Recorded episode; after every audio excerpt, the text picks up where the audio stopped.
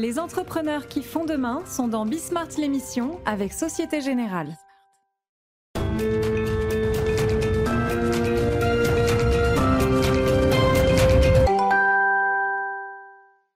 Salut à tous, c'est Bismart. Euh, on est de retour, une nouvelle heure de débat. On va essayer de faire en sorte, mais vous allez voir, il n'y a pas de problème, euh, qu'elle soit un tout petit peu moins déprimante que celle d'hier, parce que je vous raconterai, on a fait, euh, pour le coup, je suis sorti déprimé de celle d'hier. Donc là, on va, on va raconter, à la limite, euh, re-raconter des histoires de business. euh, ça permet de, retrouver un petit peu d'allant euh, et un petit peu d'élan. Donc, on, va faire ça. J'ai des questions, j'ai des entrepreneurs autour de la table et donc j'ai des questions quand même à poser, notamment sur le comportement d'Elon Musk. Franchement, ça m'échappe totalement euh, ce qu'il est en train de faire, et puis même son comportement en fait d'une manière. C'est pas la stratégie, le, sujet, c'est le, comportement, mais on va parler de ça. Et puis quand même un, certain nombre de sujets de fond hein, qui, euh, qui nous accompagnent. Euh, tiens, le dynamisme de l'emploi par exemple. hein, on avait le, le- record de recrutement des cadres et on a hier l'Insee nous a donné ce qui reste au troisième trimestre un très très bon dynamisme quand même pour, pour l'emploi en France. C'est parti, c'est Bismart.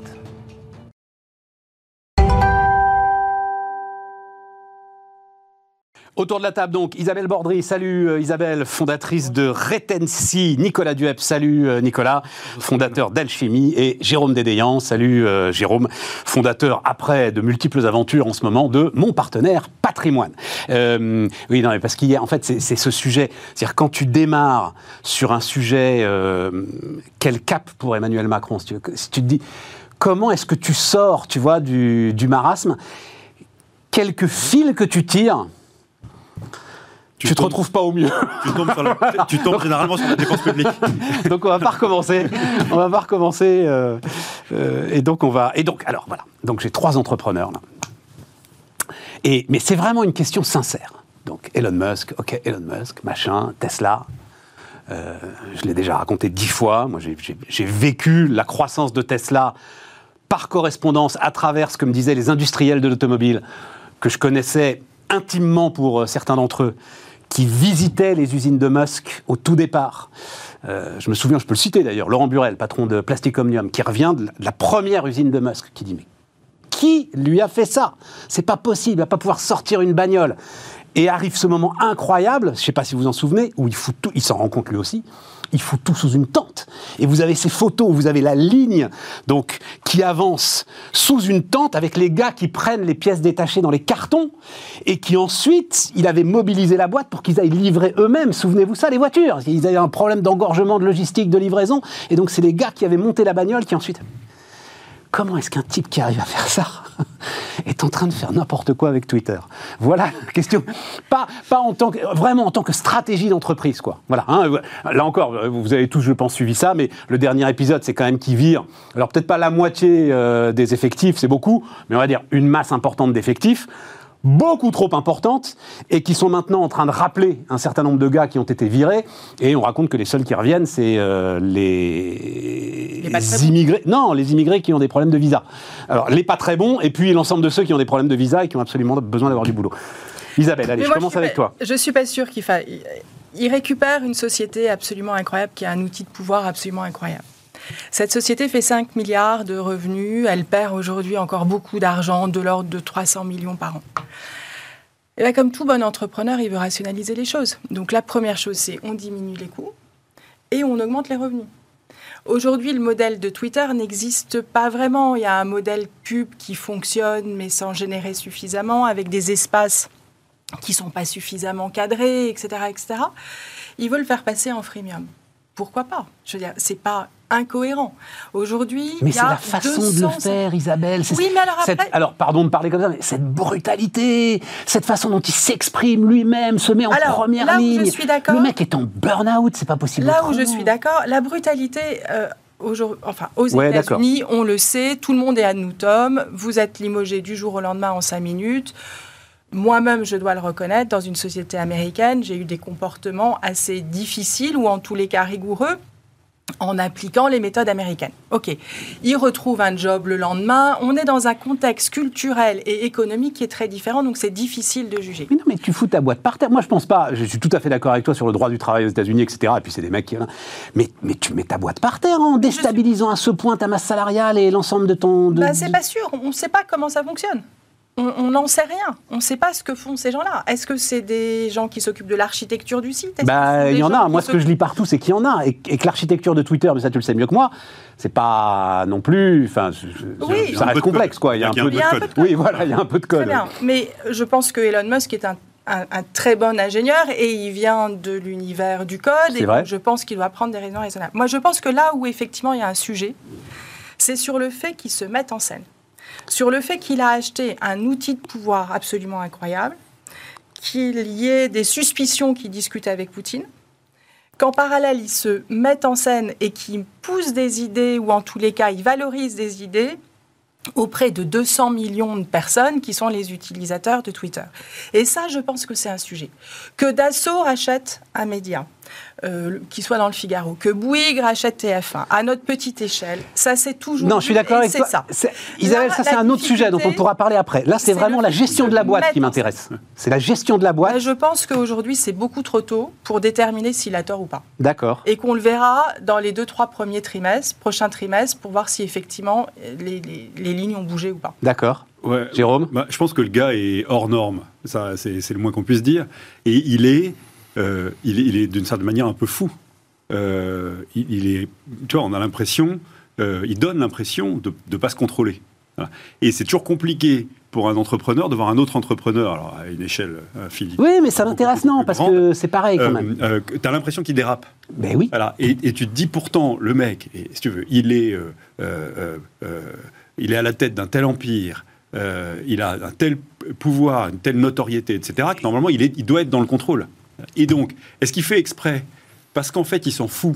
Parce que comme il est un peu fou, en fait, son image personnelle, euh, il- tu vois, il, il- il- il a juste envie de- d'exister tellement Moi, j'ai- fort. j'ai l'impression qu'il est en train de casser son entreprise, le truc qu'il a racheté. C'est ça, le, Non, moi, c'est mon sujet. Est-ce qu'un entrepreneur Voilà. qui a construit des histoires incroyables peut à un moment, parce que euh, crise d'ego, peut-être pas assez d'échecs, j'en sais rien. Moi, je pense que c'est absolument possible. C'est-à-dire Ouais, que voilà. Je pense que tu peux avoir, été, avoir eu beaucoup de succès euh, euh, retentissant plusieurs fois de suite dans ta vie d'entrepreneur et puis pécher par excès de confiance ou, ou- ou tout simplement parce qu'à un moment, tu as raté un virage sur une des boîtes que tu as reprises en l'occurrence. Voilà. sur, sur cette affaire de Twitter, moi, je pense qu'il y a un truc qui, qui- qu'il faut bien regarder, c'est que c'est pas comme ces autres boîtes. Cette boîte-là, elle est particulière. Pourquoi elle est particulière? Parce que, comme euh, Isabelle l'a très bien dit, c'est un média, en fait.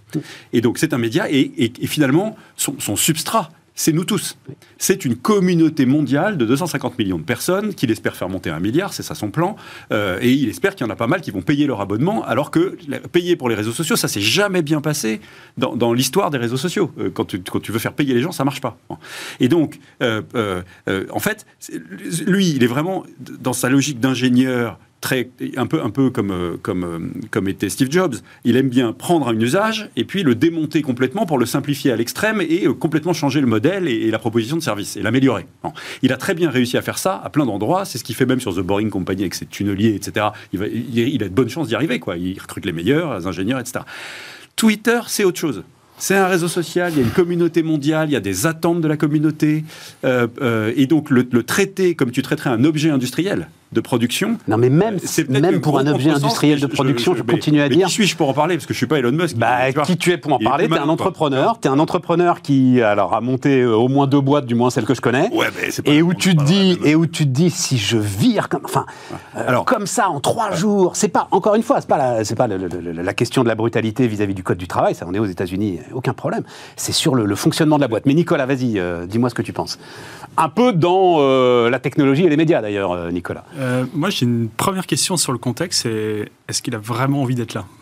Parce qu'il se retrouve quand même à la tête de Twitter, mais il n'est pas euh, Contraint et forcé. Contraint et forcé. Enfin, on, on peut refaire toute l'histoire, mais enfin, il a quand même euh, racheté des actions, spéculé un peu sur le titre. euh, derrière, il se retrouvait avec la SEC. euh, Non, et puis bah, non, pour raconter très clairement, il a fait une promesse, on va dire, il a fait une promesse d'achat, et la justice l'oblige, euh, Voilà, parce qu'avant, il avait un peu joué sur le, sur le, sur le au titre. bout du bout, à acheter ce truc. avec déjà le comportement de se mettre en scène, je vais libérer l'oiseau et ainsi de suite. Donc en fait, il, il- il a toujours joué avec sa provocation, ses marchés, etc. Donc il se retrouve puisqu'il a essayé de sortir de sa proposition, euh, finalement en possession d'une boîte qu'il avait envie d'acheter, mais qu'il n'a plus vraiment envie d'acheter pour toutes les histoires de bots, etc. Puis entre-temps, il a peut-être compris plein d'autres choses. Enfin, on ne sait pas, on n'est pas dans sa tête. Mais donc, du coup, quitte à y aller, il se retrouve maintenant dos au mur. Et probablement que c'est cette situation où dos au mur, il a pas vraiment été dans cette situation dans tous ses parcours professionnels. Et l'unique, tu l'as décrit avant, c'est quand il avec Tesla, on lui a dit tu ne livreras pas tes voitures. Il n'a pas été non plus très tendre avec ses équipes. Les, les gars ont. Ouais, mais les mecs, ils sont allés, quoi. Comment Oui, ils sont allés. Mais, mais, donc, c'est sa méthode. T'entraînes, tu rentres pas. Donc là, il, est quand même. Attends, il est rentré dans l'entreprise avec un évier. Voilà. Donc. Euh, mais qu'est-ce que t'envoies comme message à l'ensemble des gars qui bossent, bon ou mauvais? Tu rentres avec un évier. Voilà. Donc après, après c'est sa, sa méthode. Sa méthode a marché sur les voitures pourquoi elle ne marcherait pas sur, euh, sur Twitter, en tous les cas pour le moment euh, C'est pas la même méthode avec les voitures, ah, Nicolas. Avec les voitures, il fait corps avec son équipe. Il l'a raconté d'ailleurs. Il dort, il, il, dort par terre. Et là, c'est les gars de Tesla qui débarquent chez Twitter. Là. Oui, mais il dort par terre. Pourquoi est-ce qu'il dort par terre? Pour montrer qu'on est tous dans le même bateau. Ouais avec un évier pour montrer je vais, je vais faire le ménage quand même. Il y, a, y, a un truc, qui, un angle qui est intéressant, c'est que le 44 milliards de dollars, hein, son financement a été tendu. a été tendu. Il, y a des investisseurs tiers, euh, il y a un fonds américain qui a mis 800 millions de dollars quand même. Les banques sont collées. Les banques sont collées, il l'est toujours. Et donc, euh, en se comportant comme ça, il risque de, de, commencer à prendre la pression de ses investisseurs. Parce que, qu'on le veuille ou non, même s'il dit le modèle publicitaire n'a pas fait ses preuves et tout, c'est 90% des revenus de la boîte. Hein, donc euh, c'est 90% des 5 milliards. Et donc tu, pour faire pivoter un modèle, faut quand même faire un peu attention à pas tarir ta source de chiffre d'affaires, sinon tu aggraves ton cas, tu tends le financement et ça, ça peut mal se terminer. Et donc la brutalité avec laquelle il le fait, euh, a un risque à la fois sur la communauté, hein, sur, sur l'usage, sur, sur, nous tous, euh, qui sommes d'une certaine manière utilisateurs, clients, appelle ça comme tu veux, ressources, euh, matières premières vendues de Twitter, euh, parce que c'est toujours intéressant ces modèles de réseaux sociaux. Ah bah, si t'es gratuit, c'est toi le produit. Ça. Premières, voilà.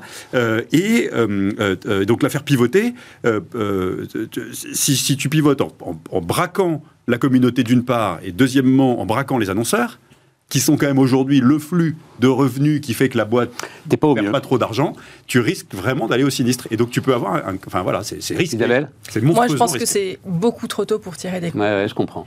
Il a repris en main l'équipe euh, il y a 15 jours, effectivement de manière absolument euh, grandiloquente, événementielle, euh, etc. Je pense qu'il a fait plusieurs fois faillite ou quasiment avec Tesla et qu'il a toujours retrouvé le bon cap.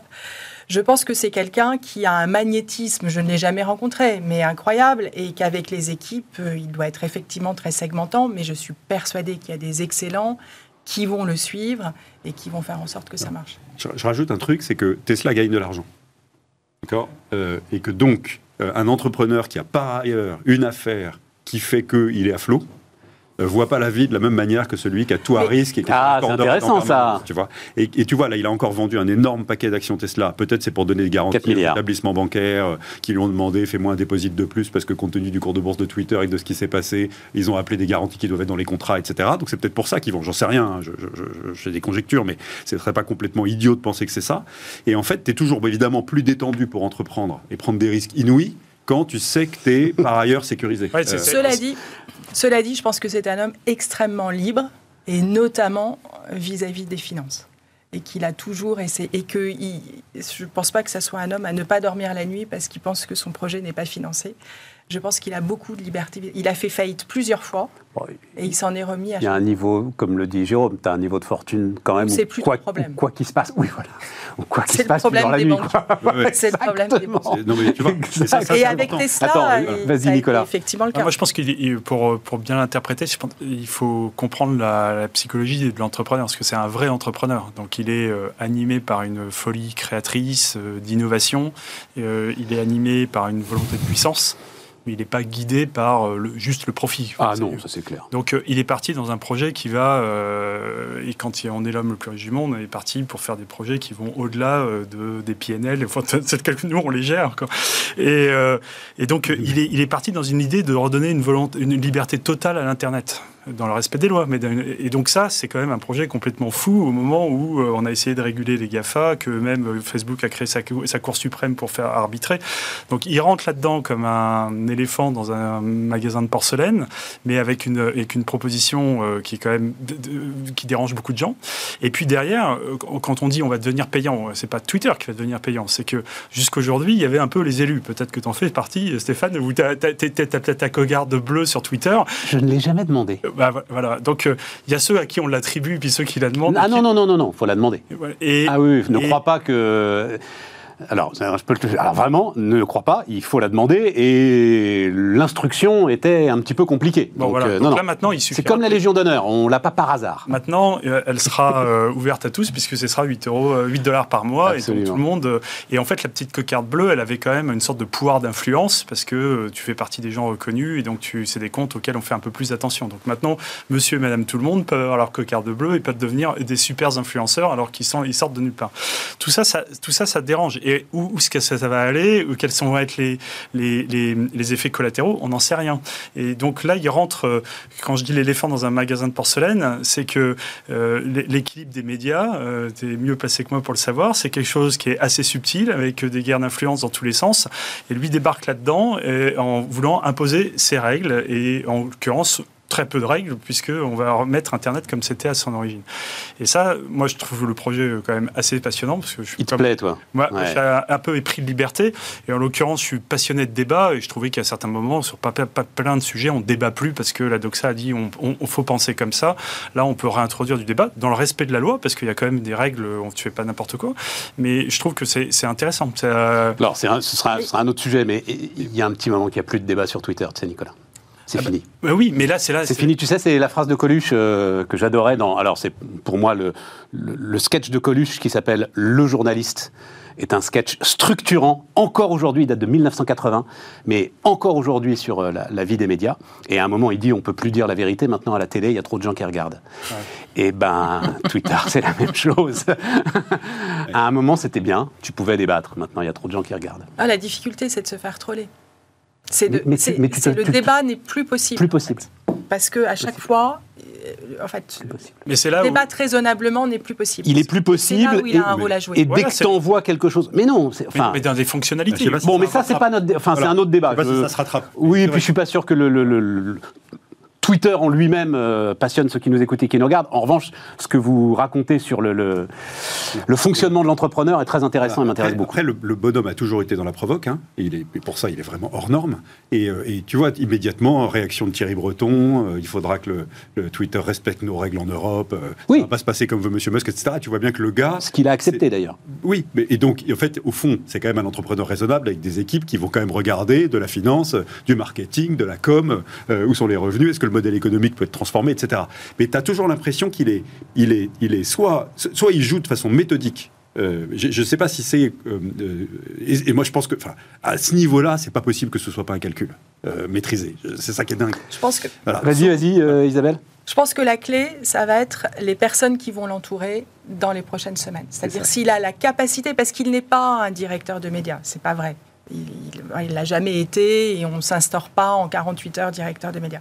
Donc c'est sa capacité à attirer auprès de lui une équipe qui va véritablement mettre en musique sa stratégie. Attends, attends parce que j'ai d'autres sujets. J'ai, oui, oui, mais alors, euh, parce que dans, dans, la foulée, moi j'aimerais bien aussi, euh, tiens, euh, Isabelle, le, le métaverse bashing, j'ai pas trouvé d'autres mots, c'est la façon dont depuis, quoi, deux mois, le news flow s'est complètement inversé sur le métaverse. J'ai lu un papier passionnant dans l'opinion.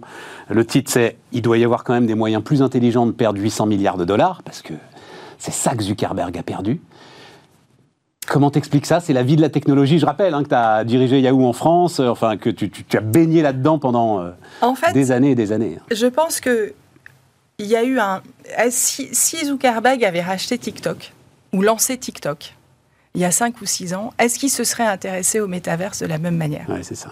Je pense que tout le sujet euh, de Facebook aujourd'hui, c'est sa capacité à se réinventer. Et donc tout d'un coup, le métaverse est devenu pour Zuckerberg le moyen de réinventer sa structure, de réorganiser sa stratégie, etc. etc. Il a dépensé 10 milliards l'année dernière. Aujourd'hui, Alors, je n'y suis pas allée, je reconnais, mais on a vu beaucoup circuler l'avatar de Zuckerberg. Ça n'a rien d'extraordinaire. Et à côté de ça, vous avez les jeux vidéo qui sont absolument sublimes, en 3D, avec des décors incroyables, des scénaristes à la Hollywood, des gens qui passent des jours, des nuits, etc. Et donc, est-ce que le choix qui a été fait en termes de relais de croissance, d'investissement, de RD, qui a été fait à un moment donné de se dire, OK, je vais transformer Internet en 3D, parce que c'est ça le métaverse à la Facebook, est vraiment un choix judicieux. Effectivement, aujourd'hui, les gens se posent la question. Et donc, c'est plus dans, je pense, un problème de stratégie d'entreprise euh, et en capacité d'innovation, en vision. Oui, mais là encore, Isabelle, ça n'existe pas le. Là encore, ce qui m'intéresse, c'est l'entrepreneur. Tu es quand même à la tête d'un truc, la moitié de la population du monde est dessus, quoi. Oui. Tu le débaptises et tu switches du jour au lendemain en disant en fait tout ça on n'en a plus rien à foutre, maintenant c'est le métaverse. T'as 2 milliards et demi de personnes, je crois que c'est mensuellement, c'est ça, 2 hein, milliards et demi de personnes mensuellement qui vont sur ce truc. Même chose, tu vois, c'est en stratégie d'entrepreneur. mais c'est là, c'est là où Steve Jobs avait raison. C'est pas parce que vous avez une audience énorme que vous allez, pour, et c'est l'enjeu dont on parlait tout à l'heure avec Elon Musk, que vous allez arriver effectivement à lui proposer de switcher tout d'un coup d'un modèle à un autre. La force de Google, qui depuis 20 ans a réussi à fidéliser des utilisateurs, c'est qu'ils ont réussi à chaque fois à trouver des propositions de valeur un petit peu plus, un petit peu mieux, un nouveau produit qui était dans la continuité. Là, il se trouve que ça ne fonctionne pas. Et ce que disait Steve Jobs, pour attirer les gens, il ne faut pas que ça soit un peu mieux. Il faut que ça soit dix fois mieux que ce qui existe déjà. Et en l'occurrence, le métaverse à la Zuckerberg n'est pas dix fois mieux que ce qui existe aujourd'hui, notamment dans l'univers du jeu. le, Nicolas. En fait, pour euh, compléter ce que disait Isabelle, en 2020, on voyait déjà que Facebook était en train de ralentir. Euh, les chiffres financiers continuent à monter parce qu'en fait, il vendait de plus en plus cher la pub grâce à la data. Mais il s'est fait rattraper par la data parce qu'au bout d'un moment, tu ne peux pas collecter toutes les datas que tu veux sur tout le monde. Donc, l'inventaire se comprimant, tu compenses en augmenter les prix. Et puis, au bout d'un moment, euh, les deux courbes vont repartir. Donc, on est, on est complètement là-dedans. Alors, ça gagne encore des milliards, mais enfin, c'est euh, les, les, les courbes. Donc, il a été pris dans une nécessité de venir raconter une histoire suivante. Ce qui est difficile à comprendre, et je comprends ta question, c'est que c'est en fait c'est radical par rapport à je suis dans les réseaux sociaux et je crée un monde complètement virtuel. Et en plus, ce qui est un peu de, dommageable. Baptiste ta boîte quand même. Et, c'est qu'en fait le monde virtuel qui, on a déjà fait la virée avec Second Life, donc c'est la même chose. Je te, je te, réinvente un monde virtuel. Il n'y a pas d'attente pour ce monde virtuel. Il n'y a mm. pas de demande pour ce monde virtuel. Moi, je crois qu'il y a deux ensembles qui ont de la valeur dans le métaverse. Le premier, c'est le jeu vidéo qui va basculer euh, d'une façon ou d'une autre dans des trucs. Mais c'est des communautés de gamers, ça, se chiffre en centaines de millions de personnes, c'est pas en milliards. Mais là-dedans, il y a de la place. Puis la deuxième place qu'il y a, ça va être dans le e-commerce, parce que tu, essaieras, tu feras des tests, etc. Donc c'est un complément pour améliorer ton taux de transformation. Mais tout ça, ça va prendre du temps. Et en l'occurrence, tu n'es pas prêt pour mieux acheter ta petite robe, à aller t'acheter un casque à 500 balles pour pouvoir euh, faire des trucs euh, qui sont quand même dans un design euh, plutôt proche des jeux vidéo des années, du début des années 2000. Donc en fait, il n'y a pas le hardware, il n'y a pas le software encore au niveau. Et là où on est, il a fait un projet de RD et il en a fait sa boîte. Et c'est ça, et le fameux POC. Et, exactement. Des grandes entreprises. Et le POC, il n'est pas démontré. Enfin, tu sais, ta boîte, on y a, bah continué à chercher les gars, on n'y est pas encore. Et, euh, et, là, maintenant, il se retrouve avec une vraie problématique, c'est-à-dire qu'il a une défiance de ses salariés qui eux-mêmes sont pas utilisateurs du truc, euh, une défiance maintenant de ses investisseurs qui l'ont sabré en bourse euh, et qui vont lui poser des problématiques de refinancement demain.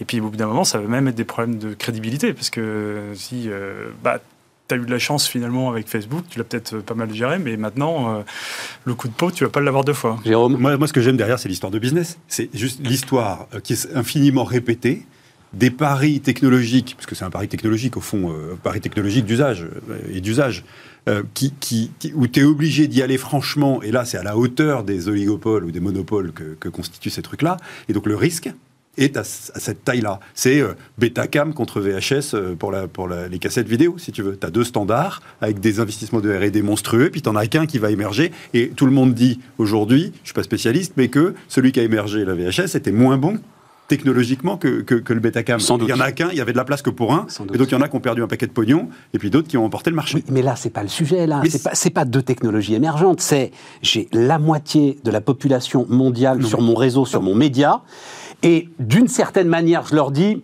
ça n'intéresse plus. Ouais, non, mais ça, ça pour moi, c'est pas possible. C'est toujours la Mais moi, homme de média, c'est un truc de fou. C'est toujours la logique de, de faire pivoter ta boîte. Parce que ton Mais sujet, doucement. ton sujet, c'est si tu veux que l'usage, euh, le nouvel usage que tu vas proposer soit utilisé, tu vas commencer par le faire utiliser par ta base de consommateurs existants. Or, on a l'impression qu'il repart à zéro. Mais oui. Voilà. Et donc ça, c'est incompréhensible. Ça, pour le coup, pour un entrepreneur, c'est incompréhensible. Et puis alors, il y a aussi un- une chose importante là depuis un an, c'est que tout le monde, tout- tous les bons de Facebook sont partis. C'est-à-dire que pour le coup, euh, Zuckerberg, à la différence de Steve Jobs, euh, peut-être d'Elon Musk, etc., euh, bon, il a eu une magnifique success story, magnifique. Euh, mais depuis, il a du mal Une magnifique DG, Sheryl Sandberg. une magnifique DG Cyril Sandberg qui a effectivement fait en sorte que le revenu soit structuré, le produit fonctionne. Et elle Euh, est partie. et Et, elle est depuis qu'elle est partie, c'est peut-être euh, exactement ce que dit Nicolas. C'était peut-être elle. Zuckerberg a eu évidemment l'étincelle, le truc, etc. et tout. Mais c'est Sheryl Sandberg qui a fait la voilà, boîte. quoi. Les équipes partent euh, effectivement, et donc et donc il y a un sujet. Zuckerberg, euh, il y a 4 ou 5 ans, avait été repris par ses problèmes de privacy, etc. Il fallait faire autre chose, s'assurer de faire autre chose et créer un relais. Et a priori, ça marche Et après, tu as une histoire de timing, parce que là, on analyse les choses, on est quelques années après, mais tu te remets 3-4 ans en arrière, tu es au bord de, de Facebook, tu vois le monter TikTok, le truc monte comme ça. Tu te dis, mais mon, mon- mon Insta et mon Facebook vont se faire retourner comme une crêpe et en 3 ans, on n'existe Mm. plus. C'est possible qu'en 3 ans, ça n'existe plus. Ah Alors ça s'est pas va fait. très vite. Ça s'est pas fait. Non, parce Mais- que, attends, mais- mais d'un mot quand même, moment-là- les structures d'âge sont très importantes dans les médias. Oui. Et les structures d'âge n'étaient absolument pas les mêmes Oui. et ne peuvent pas être Mais les tu mêmes. sais pas. À ce moment-là, tu sais pas. Tu te poses un certain nombre Bah, de fait, questions. euh, et, et en tous les cas, tu sais que tu es sur un volcan qui peut péter à tout moment. Et euh, c'est- tu, tu peux pas. euh, euh, enfin, tu peux. On, on spécule là, mais dans, dans les discussions du board à ce moment-là, c'est invente-nous le- invente-nous la suite. Soit tu rachètes TikTok, comme tu disais, Abel, soit tu nous inventes la suite. Et puis, comme tu peux pas réinventer un TikTok, ils ont essayé d'en lancer un des TikTok, mais ça n'a pas marché. euh, bah, ils passent sur un autre projet. Et, et- et tu changes. euh, Oui, oui, non, non, mais on s'est tout dit. Encore une Ah, fois, à la limite, qui teste un autre projet, aucun problème. Et là, mais, mais c'est ce, ce, Oui, oui, ce virage à c'est- 180 c'est- degrés, on aime la voile tous les deux, euh, l'empannage, euh, il te fout euh, à la baille. Là, D'accord, hein. d'accord. Euh, alors, t'as quand même, t'as- il faut pas. euh, on en parlait pour Elon Musk. Euh, Zuckerberg aussi, il est à l'abri du besoin. Tu vois ce que je veux dire? Et donc le mec, il peut avoir avec son ego et sa y a ça aussi, une ouais. espèce de vision qui Non, dit que Isabelle je pas. serai le pionnier du métaverse, donc le pognon que je vais mettre là-dedans, euh, de toute façon, il servira à l'humanité. Enfin, tu vois, il y a, il y a- il y a- il y a cet enjeu d'ego là euh, qui peut être satisfait chez des patrons de ce calibre-là et des entrepreneurs avec ce niveau de réussite et, et- et- et donc d'ego parce que ils sont hors normes. Euh, voilà. Après, là où, là où moi je fais, je fais pas le match, c'est qu'ils ont quand même des actionnaires, des financiers, et que je comprends pas comment des actionnaires ou des financiers peuvent euh, euh, accepter que le mec puisse faire une sortie de route comme Et je ça. crois qu'il a tous Euh, les voilà. pouvoirs. Je crois qu'il a 70%. tous les pouvoirs. La, perte du- la, la perte de l'action Facebook, c'est problème. 70%. Alors, donc c'est un problème de gouvernance. C'est un problème de la journée. 800 gouvernance. milliards. Il a absolument tous les pouvoirs et, et jusqu'à présent, personne Bah, n'a vois, réussi si à le tu es investisseur et que tu lui en veux, eh ben, tu peux t'en prendre qu'à toi-même. Parce que ça veut dire que tu as accepté Ah, ça- de rentrer dans la boîte, compte tenu d'une gouvernance que tu pouvais. euh, Enfin, il fallait s'y Non, intéresser. et puis, et puis alors, c'est- c'est c'est le jeu du capitalisme. Bien sûr. Ouais. Voilà, ça, euh, pas de sujet avec ça. Euh, on marque une pause et on continue à parler business dans un instant.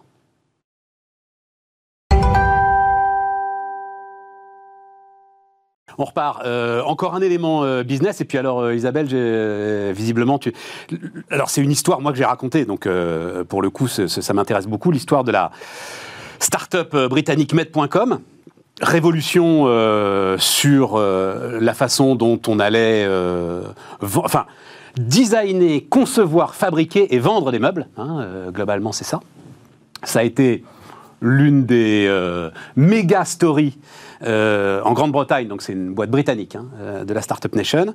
Et, euh, et donc là, elle s'est effondrée, ça y est, elle est en faillite, c'est fini. Euh, il y a d'ailleurs des collectifs de, clients qui aimeraient bien au moins récupérer soit leur pognon, soit leurs meubles. Euh, et ce qui est intéressant, mais je parle sous ton contrôle, euh, Isabelle, c'est que c'est peut-être la fin d'un modèle. C'est-à-dire que Med.com, en fait, agrégeait des designers d'un côté, des fabricants de l'autre, des... et au moment où les chaînes logistiques sont totalement fracturées, ce modèle-là ne marche plus parce que tu n'es plus jamais prioritaire notamment dans la livraison des industriels. Comment est-ce que tu, tu, regardes le truc? Exactement. Je pense que c'est un modèle de l'avant-Covid ouais. et de l'avant-crise énergétique. Et je le dis d'autant plus que en fait, j'avais racheté à la barre du tribunal MyFab, qui a été la première société de Ning Li qui a fondé Med.com. Ça alors? Et donc MyFab était, et c'est exactement euh, ce qu'a recréé brillamment Ning Li après avoir quitté MyFab parce qu'il s'était avait eu des disputes avec les autres associés, ce qui arrive dans beaucoup de sociétés. Le modèle était le suivant. C'est des objets de décoration, souvent pondéreux, mais très modernes, qui étaient souvent des copies, qui en fait étaient sourcés en Chine. En Chine, avec un réseau de distribution extrêmement complexe, des problèmes de qualité extrêmement complexes, et puis après vous preniez le bateau avec des containers, etc. Avec un front office, c'est-à-dire un site absolument magnifique, qui est, sur lequel était mis en scène l'attente. Et le fait que c'était fait en Chine, ce que maintenant vous avez du mal à imaginer. C'était il y a 10 ans. Ouais. Cette société MyFab est passée de zéro, maintenant il y a prescription, je peux le dire, à 15 millions, 12-15 millions d'euros en un an et demi. Ils ont rassemblé un tour de table absolument incroyable et ont levé un monceau d'argent. Ils n'ont jamais réussi à mettre la logistique en place. C'est-à-dire qu'il y avait des problèmes de back-office, des problèmes de qualité, des problèmes de droit, parce qu'il y avait beaucoup de copies en Chine, etc., etc. La société est allée au tribunal, je rachète les droits, je rachète les parts et je revends, en fait, je, je, je rationalise la société, notamment en Chine. Tu vires la moitié Et des je- gars, tu... Voilà, et je, et revends, pour Elon et, Musk. et je revends l'actif qui reste euh, à, à une autre société américaine, à une société américaine qui s'appelait Fab.com qui voulait se positionner sur le marché. Ce qu'a brillamment fait Ning Li au tout début lorsqu'il a lancé Med.com, c'est qu'il connaissait parfaitement les sources en Chine, il connaissait bien la logistique et il l'a mis en place de manière plutôt pertinente en rajoutant effectivement des designers. La seule chose, c'est qu'aujourd'hui, les gens ne sont plus prêts à attendre 4 mois. Quand vous dites vous faites un produit en Chine, enfin, c'est quand même c'est complètement incongru. Vous avez du prix du pétrole qui est un élément déterminant dans votre modèle économique, puisque le pouf en soi ne coûte pas très cher. Donc c'est plutôt le container et le pétrole. Et donc très rapidement, et là c'est un, un sujet de transformation d'entreprise, si vous ne transformez pas votre entreprise sur le nouveau modèle, vous n'y arrivez pas. Ouais, ça. Et là, ce qui s'est passé, à mon avis, c'est que pendant la période Covid, tout le monde a acheté des meubles. Tout le monde. Donc, ils ont eu énormément de clients. Et la problématique a été la logistique. Et la crise de l'énergie, et ça, ça vient très très vite. Quand tout d'un coup, vous ne pouvez plus payer vos fournisseurs, que vous ne pouvez plus payer les logisticiens, bah, vous ne livrez plus vos clients. La patronne d'IKEA en France hein, était venue nous dire, euh, c'était, bah, on venait de se lancer, nous, juste après le premier confinement. Euh, donc IKEA, qui était le roi du euh, stock réduit au maximum, bah, c'est fini. C'est plus le juste à temps, c'est le au cas où. Et au contraire, il faut qu'on ait des stocks stratégiques au cas où on ait une défaillance ici ou là en fonction des besoins des clients. Et puis il y a tout le sujet de la, la rela- relocalisation. Merci beaucoup Stéphane. de la production. Ouais. Et aujourd'hui, ils n'ont pas basculé, enfin je ne connais pas toute l'histoire sur les derniers mois, mais ils n'ont pas réussi, à mon avis, à basculer sur une production qui soit une production locale. Oui, et surtout, il- enfin, ce qu'il raconte, je te donne la parole, Nicolas, et c'est ça qui est très intéressant, c'est qu'à partir du moment où tu es client occasionnel d'un certain nombre d'industriels, t'es plus du tout prioritaire quand il y a des moments de pénurie et quand l'industriel doit faire des choix. Est-ce que je livre A ou je livre B? Bah, Je vais d'abord livrer celui qui est avec moi depuis 10 ans et dont je sais qu'il sera peut-être avec moi dans 10 ans. Ouais, Nicolas Bah, c'est euh, c'est des modèles de, de la mondialisation. Ouais. Euh, quand euh, tout fonctionne bien, etc. Alors, quand on fait des business plans, on fait une SWOT. Tu sais, euh, force, faiblesse, opportunité, risque. Et Ouais. tu listes dans les risques tous les. Et en fait, de, tous, ces, euh, tous ces éléments de, en fait, de souveraineté de l'entreprise, parce qu'en fait, tu dépends de tout un paquet de gens, bah, c'est toute ta, ta- ta liste, euh, ta liste des risques. Alors, assez souvent, tu te dis, bon, pff, il faudrait que ça se passe, il, euh, qu'il se passe quelque chose d'extraordinaire pour que ça se passe, sauf que là, depuis trois ans, euh, toute la liste de ces points-là a, a- a sauté. Et donc, Si je faisais une image, moi, ça me rappelle un petit peu quand tu euh, écoutais Isabelle raconter l'histoire de Maid. De Maid c'est un peu l'histoire aussi d'Alcatel. Tu vois, à un moment donné, tu te dis bon, bah, j'ai plus besoin euh, des usines. Il faut juste que je maîtrise mes clients, que je sois très réactif, que je leur ramène le service. Pas faux, pas faux. Et je suis euh, le dernier maillon sur la chaîne de valeur. Et parce que j'ai la maîtrise du client, je maîtriserai le reste.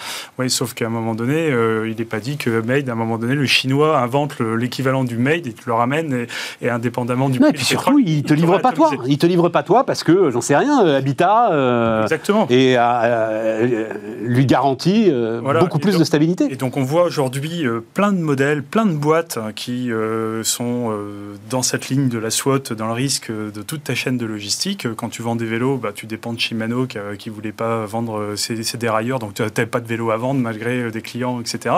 Donc en fait, toute cette liste de risques qu'on a pendant des années considérés comme finalement accessoires, on les écrivait pour plaire aux investisseurs, parce qu'on avait fait l'exercice, mais tout le monde s'en foutait un peu parce que la probabilité que ça arrive était tellement faible qu'on passait outre.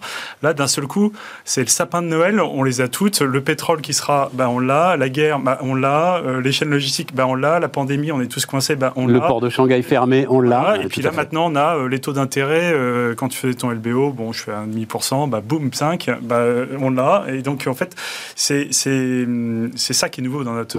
et qui complexifie complètement tous nos modèles économiques et puis nos façons de financer les boîtes. Je te donne la parole dans un instant, mais juste euh, parce que euh, euh, tu as cité Lingni, c'est ça? Et dans Ningli. Ningli et, mais, dans, mais l'entreprise. Oui, mais dans l'histoire Med.com, il y a aussi un serial entrepreneur. Il y a aussi, c'est-à-dire que ça, ça, a été fondé avec l'ancien de Last Minute. Voilà, c'est ça, le, le, fondateur de lastminute.com. Jérôme, attends. Je... En fait, moi, ça me rappelle un principe de business que j'aime bien euh, rappeler qui est qu'une une excellente proposition de valeur exécutée de façon médiocre ne vaut rien, alors qu'une proposition de valeur moins bonne, mais qu'on exécute rigoureusement, vaut beaucoup. Euh, tu vois, c'est-à-dire que... Mais là, je...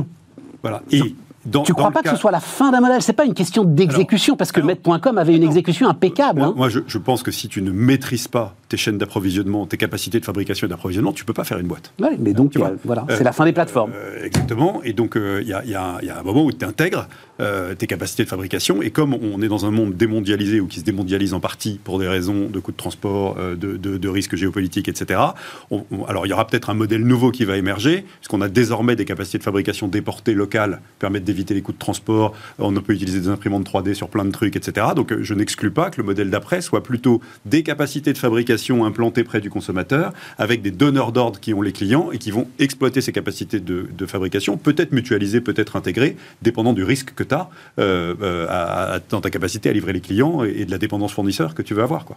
Et je rajouterais, c'est l'agilité de passer d'un modèle à l'autre, qui est absolument clé.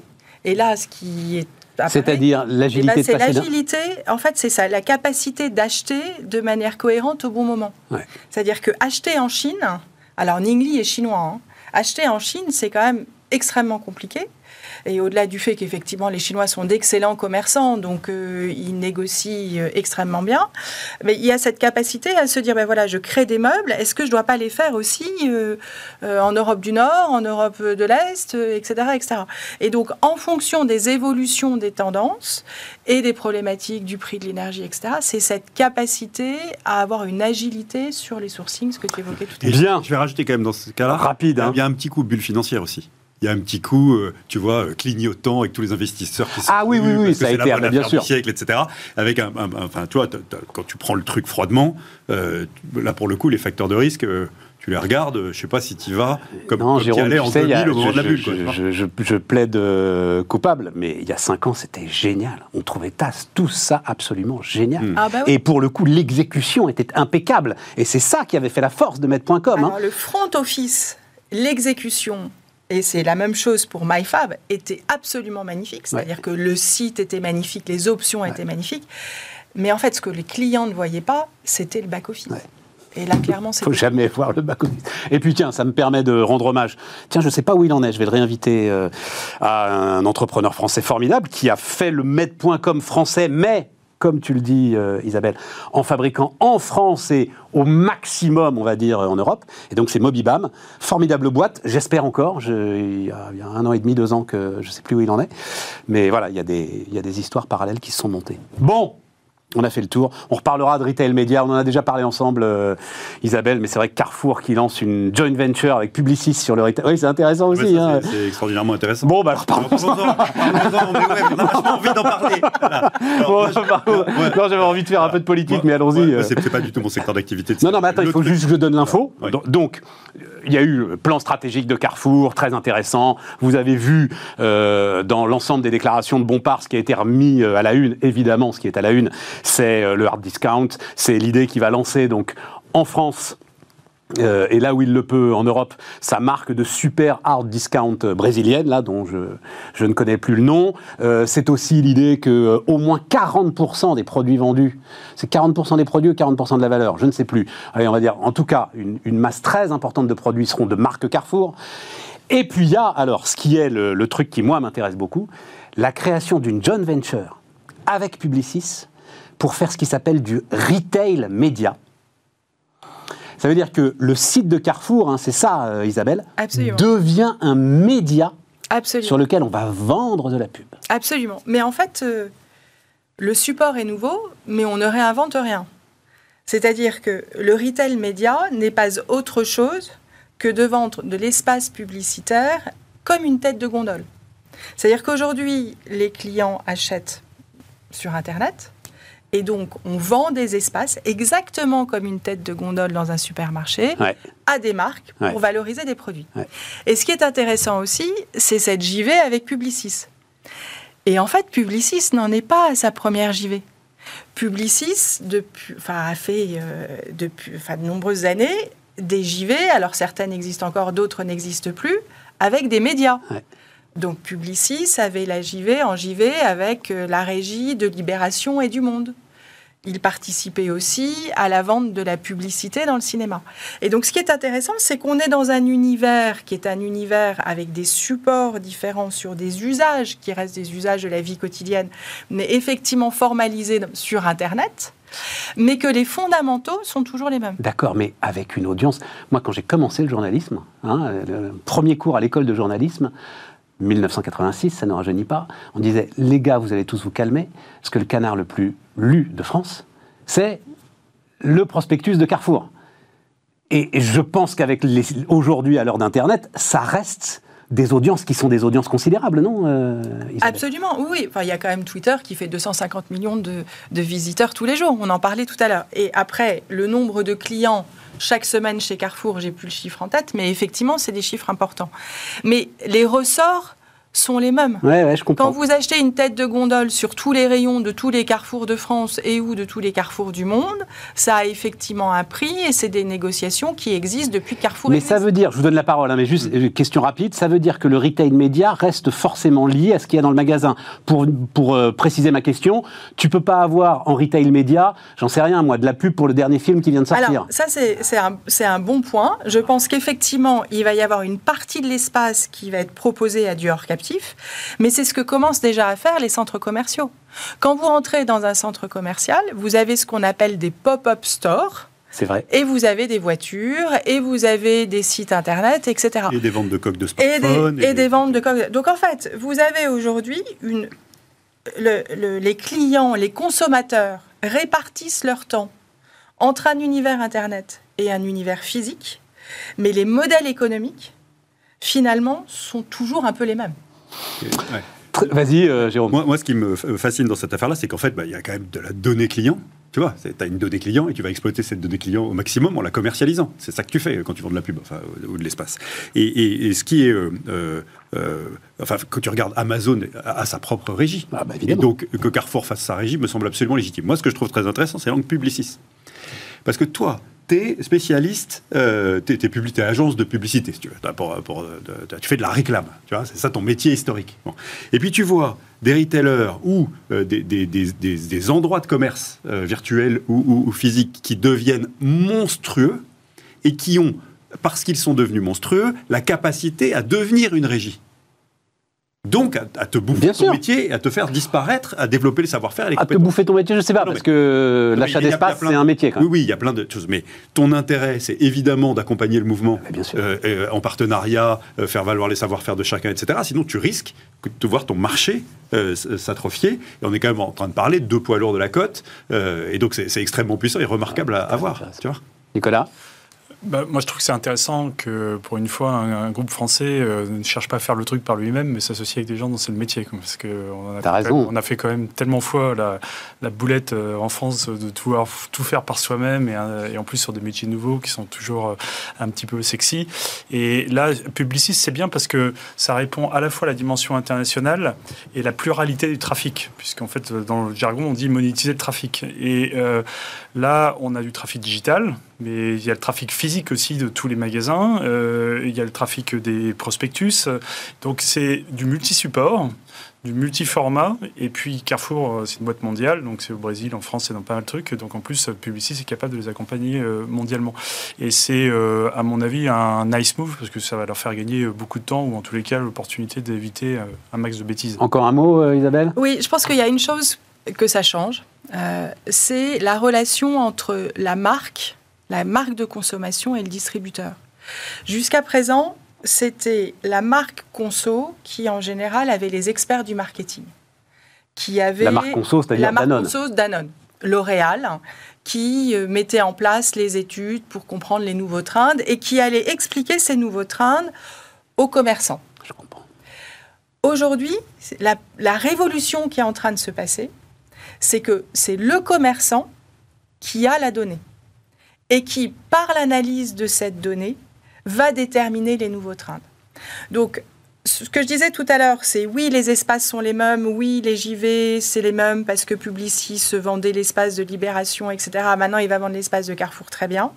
Sauf qu'effectivement, ce qui change, c'est l'accès à la donnée et dans l'univers justement de la distribution, le fait que les distributeurs vont devenir des, des instituts d'études ou en tous les cas vont pouvoir vendre à Danone et L'Oréal les nouvelles tendances parce qu'ils les auront en direct dans le panier de la ménagère. Leur déjà, faire, déjà faire le principal concurrent, parce que 40% des marques sont les marques de Carrefour. En donc, plus. euh, Ça, c'est un truc de dingue, ça. Voilà. Euh, tiens, bah garde, euh, Nicolas, qu'est-ce qui t'intéresse? Parce que là, euh, il nous reste, je me suis fait complètement déborder, mais c'était passionnant. Euh, dividendes? Dividendes salariés, tout ça, ça t'intéresse là? Alors vas-y, vas-y.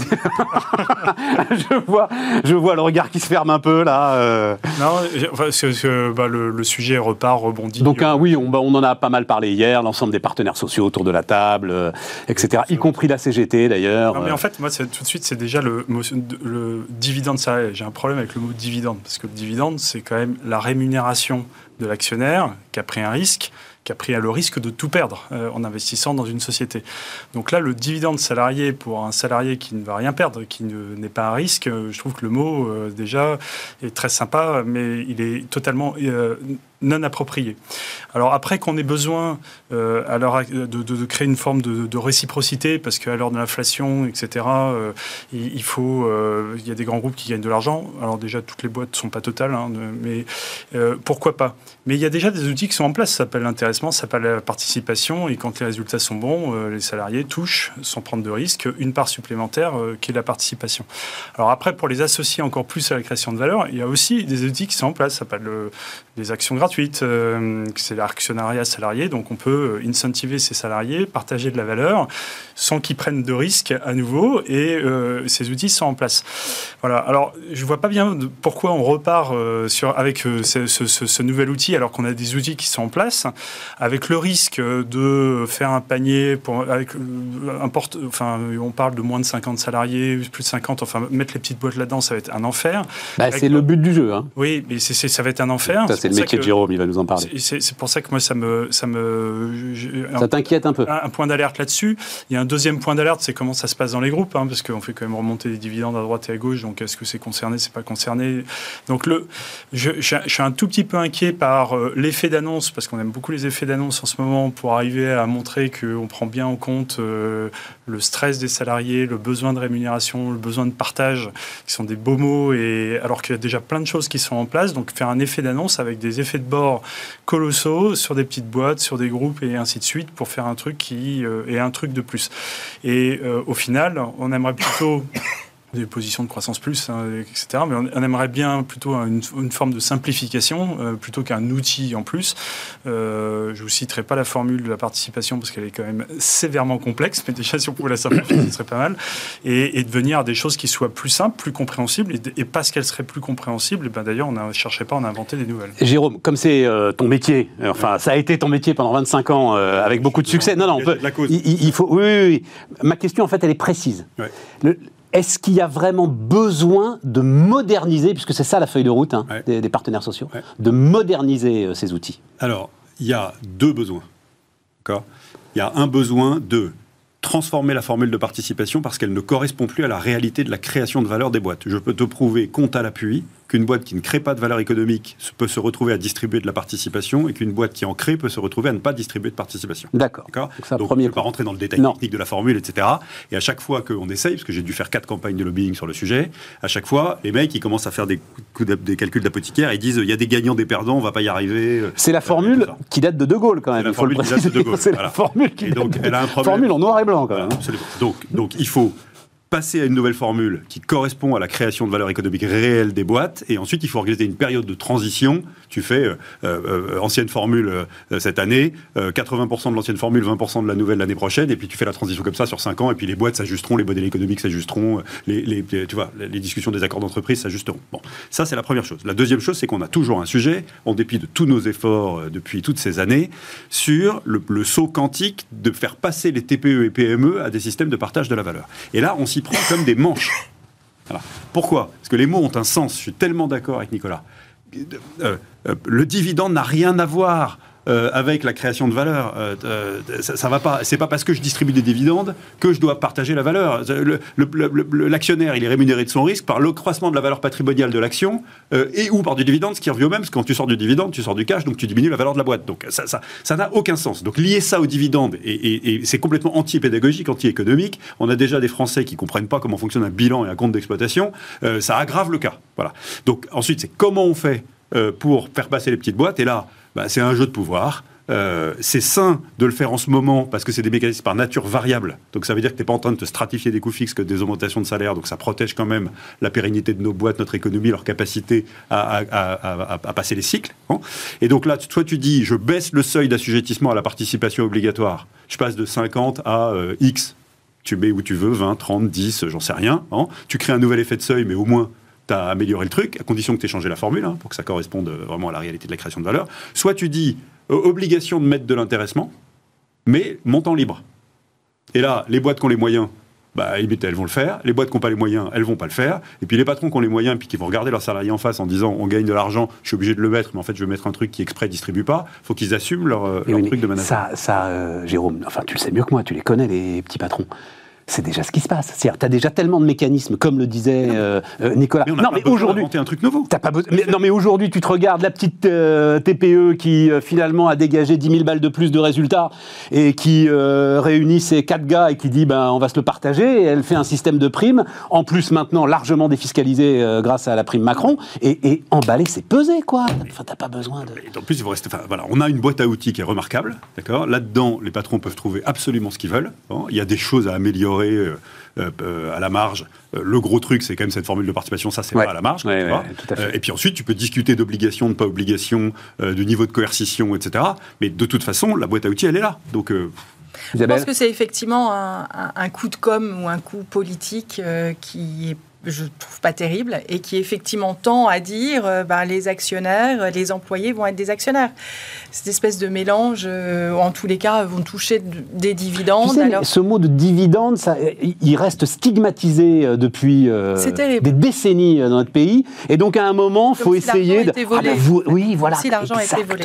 Mais c'est le Graal. Comme si l'argent était volé. C'est le, gra- c'est le Graal ultime du débat euh, de- du siècle dernier con- euh, contre le capitalisme. Je vais aussi, moi aussi, avoir le droit aux dividendes.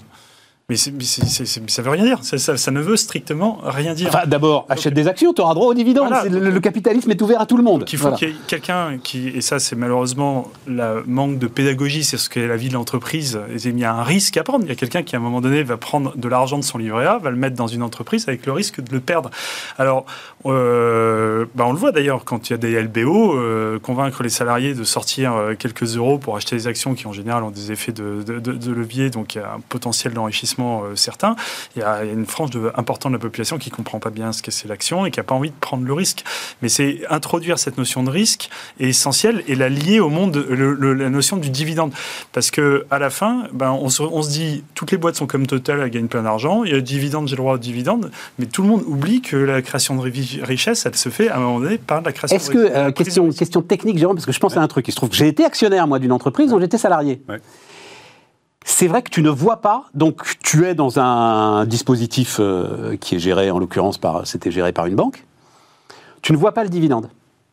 J'ai aucun doute sur le fait qu'on en bénéficiait, mais en termes de pédagogie, oui, Ouais. mais en termes de pédagogie, si Ouais. euh, euh, euh, au moment du détachement du Alors, coupon, j'avais Ouais. Je Tu comprends vois bien ce que tu dis. Alors, je t'explique. Donc, ça se passe généralement dans un fonds commun de placement d'entreprise Voilà. dédié, investi en actions d'entreprise dans ton plan d'épargne. D'accord? Et on s'est battu pendant des années pour arrêter la connerie qui a été faite en 2005, qui était obligation de créer une part de distribution qui fait que le dividende sortait du fonds pour tomber dans la poche des gens. Pourquoi? Parce que quand tu te retrouves avec 2000 euros ou 3000 euros dans ta boîte, ce qui est déjà beaucoup hein, Mm. Pour, pour un, un ouvrier, un employé, euh, euh, même s'il a bénéficié d'abondement de des codes qui lui font un parachute euh, et qui minimisent son risque. Tu vas te retrouver avec quelques dizaines d'euros de dividendes dans le meilleur des cas, ça coûte 40 euros de coopératoire de le verser. Et en plus, il est taxé. Alors que quand il capitalise dans le fonds, euh, en augmentant Je comprends, valeur, mais une ligne, une simple ligne qui me, Voilà. qui me dirait que Non, le en dividende com- est là. Non, mais attends, en com, en com, et quand, quand chez RS, on fait un fonds d'actionnariat salarié non coté, d'accord Et qui a du dividende, dans la com qu'on anime euh, avec la boîte, son management, pour euh, rendre compte aux actionnaires salariés de comment ça se passe sur la valeur, etc., on parle du dividende. Le dividende. On Ben en donne le montant, euh, évidemment. Et on dit quelle est la part du dividende dans l'augmentation de la valeur de la part. Voilà. Je pense que ça, enfin, en l'occurrence, c'était pas fait dans mon entreprise et c'est dommage. Bon, voilà. On a fait le tour. Juste, euh, ben, on est au bout d'ailleurs. Non, il y a un truc qui m'a intéressé, mais enfin, euh, peut-être Jérôme t'aura un avis, mais euh, changement sur la feuille d'impôt. Donc, euh, visiblement, c'est un amendement là euh, présenté en loi de finances. tout le monde est d'accord, y compris Bercy. Et donc, le Trésor ne se contentera plus de faire figurer le taux moyen, ce qui est le cas aujourd'hui, mais indiquera les différents taux marginaux. hein. je ne les ai pas en tête.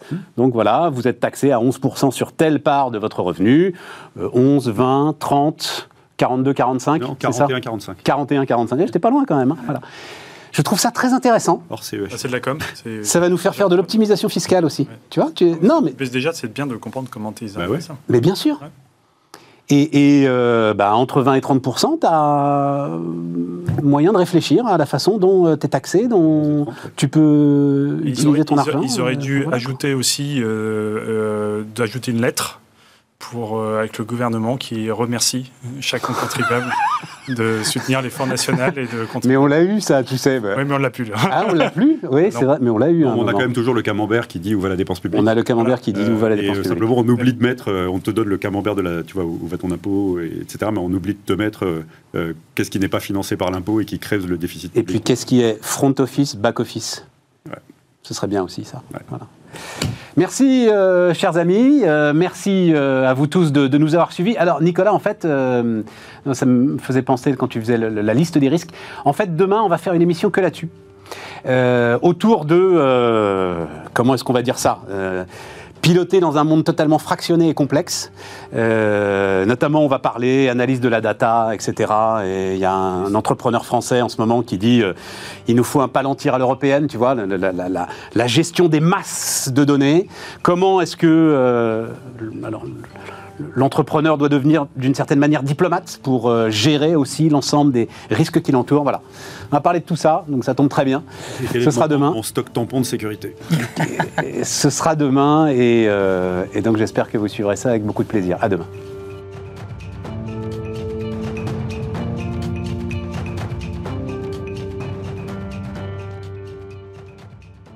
Les entrepreneurs qui font demain sont dans Bismart l'émission avec Société Générale.